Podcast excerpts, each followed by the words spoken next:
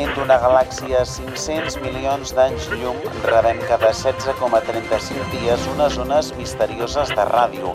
Són unes filtracions de l'espai d'uns éssers omnipresents que controlen i vetllen pel bon funcionament del planeta reunits en assemblea.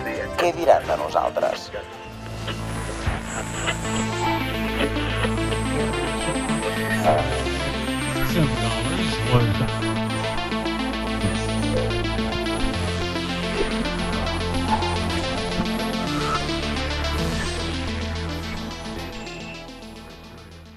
Molt bon dia, benvingudes a la 3.285 filtració. Repassem l'ordre del dia. En primer lloc, la cultura. Avui tenim una cartellera inclusiva amb la infiltrada número 26. A continuació parlarem de relacions humanes, amb el 185. I per últim, parlarem de política, en concret del 8M, amb la infiltrada número 33. Recordin apagar els seus telèfons mòbils i demanin torns per a fumar, per tal que no es concentri tot el fum dins l'habitació. Um, sí, gràcies, Ed. Infiltrada número 26, encarregada de la cultura. Anàlisi de la realitat, més propostes de pel·lícula inclusiva. Endavant. Doncs aviam, mirem la cartellera d'aquesta setmana. Trobem 11 pel·lícules, de les quals 4 estan dirigides per dones. Canción sin nombre, de Melina León. Pico 3, de Maria Anton Cabot. Queen and Slim, de Melina Matsukas. I Les golondrines de Kabul, de Elea Gobé Mebellec. D'aquestes 11 pel·lícules, 17 estan protagonitzades per homes i 10 per dones. Que això equival a un 35% de dones directores i a un 37% de dones en papers protagonistes. Passem ara a mirar els pòsters de les pel·lícules de les estrenes. L'imaginari representat, en la majoria, és masculí i blanc. No obstant, en tots els cartells de les pel·lícules dirigides per dones proposen una mirada alternativa, diversa i inclusiva. D'aquests, dos són pòsters neutres, és a dir, no hi ha expressió de gènere. En un tercer apareix un home i una dona d'origen afroamericà i un quart representa una il·lustració d'una dona afganesa en primer pla. Casualitat? Clarament no ho és de casualitat, però encara hi ha molta feina a fer. Cal que les cartelleres siguin paritàries en direcció i també en interpretació, i no només per una qüestió democràtica i de justícia, sinó com a mitjà per representar la realitat d'una manera més diversa, visibilitzant el màxim d'identitats i també com a motor de canvi social. Sí, és que clarament estem fracassant. Només cal veure el palmarès i les nominacions dels Oscars. Un desastre total. Els premis són un reflex d'una acadèmia complexada, decadent i androcèntrica. No sé pas qui els ha donat aquest estatus per decidir res, la veritat. Um, espero que aquest comentari no vagi amb segones. A més, per això tenim a tu a la Terra, no? Hem d'aconseguir que es produeixin bones pel·lis i que la gent s'interessi per les bones pel·lis. La nit dels Oscars només vam aconseguir fer entrar algunes de les dones més potents de la indústria, les directores, brodant-les al vestit de la Natalie Portman.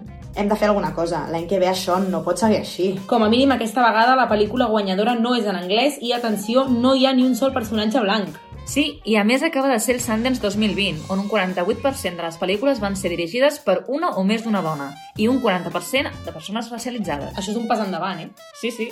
Bé, i estic intentant que les sales programin alguna cosa de profit. Per exemple, Cuties, escrita i dirigida per Maimuna Doucouré. Maimuna Doucouré, escriptora i cineasta franco-senegalesa que ha sortit del certamen Sundance amb el Premi de Millor Direcció. O Sin senyes particulares. Cinc senyes particulars va ser premi del públic ascendents per un drama crític protagonitzat per una mare en lluita en l'actual frontera Estats Units-Mèxic. La va dirigir la directora i productora mexicana Fernanda Valadez. I també El viatge de Marta, Staff Only, dirigida per Neus Ballús. Sabíeu que Neus Ballús és directora i guionista de cinema i productora audiovisual? El 2011 va ser seleccionada per participar en el Talent Campus de la Berlinada. Ostres, Ot, d'acord que ets un robot, però això és quasi mansplaining. Prou. De fet, voleu escoltar el tràiler? Vinga, passem. Pensa una mica en el que has fet, eh? T'has anat amb el primer que passava i a més has posat en risc la teva pròpia seguretat. Marta, aquests tios van cada setmana amb una turista diferent. Suposo que ho saps per experiència, no? L'interès és obtenir alguna cosa a canvi. Les coses funcionen així aquí. D'acord o no Que d'acord? sí, joder. Tu t'en sors pas mal, hein Je le fais très bien. Oui, je vois.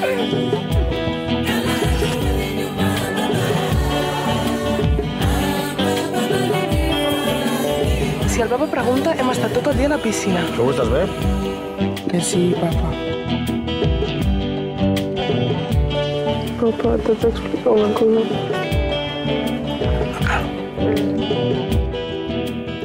Moltes gràcies, número 26.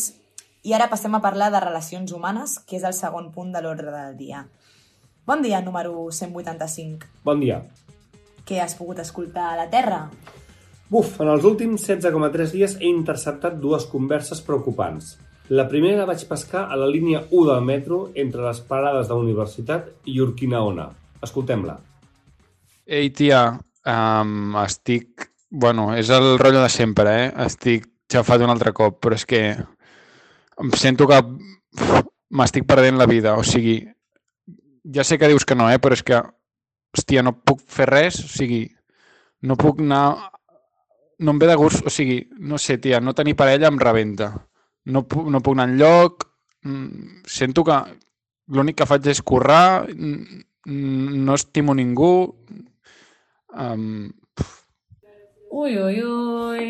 A mi m'ha sabut molt greu, eh, aquest noi, escoltant-lo. M'ha sabut què? molt, molt greu. No sé, aquesta veu com... sembla que s'acaba. Vull dir Sí. que, que se li acaba la vida, literal, però ho ha dit, de fet. Sí. Molt trist, no? Vull dir Sí, que... sí, sí, sí. sí, sí Sisplau, sisplau. Sí, perdó. 185. A veure, l'absència de parella no ha de ser sinònim d'infelicitat, que això quedi molt clar. Què vol dir que no estima ningú aquesta persona? Les amigues, i els amics, la família. A més a més, el més important és estimar-se a tu mateixa, Clar. a cadascú i cadascuna de nosaltres. Ja sabeu, som taronges senceres, no existeix la mitja taronja. Centrar-ho tot en tenir no parella farà que sense aquesta parella creiem i sentim que no som ningú, que no som feliços ni felices, i això, perdoneu, però és una merda. Una gran merda. És que aquesta idea de sentir-te persona incompleta sense parella està per tot arreu. Pel·lícules, llibres, publicitat... La construcció de l'amor romàntic es crea i es perpetua mitjançant la cultura i les referències socioculturals. La setmana passada, de fet, algunes parelles celebraven Sant Valentí amb una idea tòxica de base. Bé, intentem, doncs, que de cara a l'any que ve es destinin més recursos a promoure actes i festes que trenquin aquest mite. Tens alguna coseta més? Doncs sí, aquest àudio, el següent àudio, vaja, que escoltarem, l'he captat d'un WhatsApp d'una noia que li enviava el seu millor amic. Buah, tia, doncs des de fa uns mesos que estem intentant obrir la relació i damunt ara fa poc que estem vivint juntes i cada cop que no ve a dormir a casa em ratllo, em ratllo la vida perquè començo a pensar en, en el que estarà fent i després en com em sentiré i crec que això no és bo ni per ella ni per mi i Uf, situació complicada. Molt, molt. No? És un tema molt delicat. Delicat. Sí, Molt. i que podem empatitzar totes perquè jo crec que qui més qui menys ha tingut algú proper que li passa això. Sí, i és molt difícil d'aconsellar, a més a més. Podríem fer que es llegeixi el llibre de la Brigitte Vassallo que es diu Pensamiento monógamo i terror poliamoroso. Seria molt interessant. Digues, 185. En aquest cas, el més important és la confiança entre les dues persones de la parella per tal que cap de les dues precisament surti malmeses d'aquesta relació. Molt dit. Clar que sí. Moltes gràcies, número 185. Passem ara a l'últim punt de l'ordre del dia. Parlem del proper diumenge 8 de març. Com es presenta aquest 8 de març, número 33? Cau en diumenge, no? Correcte, i et vale. Pensa que no ho podíem fer tot bé. Algun any havia de caure en diumenge el 8 de març. Ja, però és que realment que sigui diumenge presenta diferents complicacions a nivell de mobilització. Per exemple, pot ser que quedi menys potent tenint en compte que en general la gent va més a la seva bola i potser marxa de la seva ciutat o poble. És com que mentalment és més fàcil desvincular-se d'aquest dia, tenir-lo menys present, no sé si s'entén. Sí, s'entén. Però potser el fet que sigui diumenge pot fer que s'assumin a la mobilització persones que entre setmana no ho podrien assumir, no?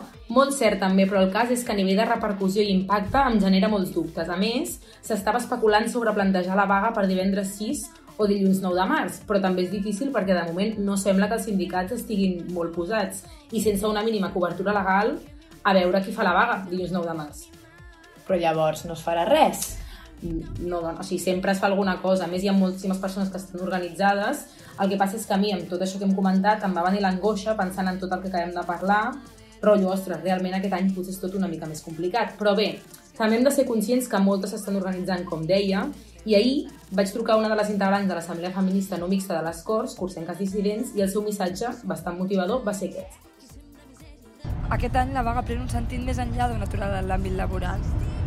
És a dir, després de dos anys aconseguint una vaga general convocada per diversos sindicats, no lluitar per aquesta vaga del 8 de març seria fer una passa enrere.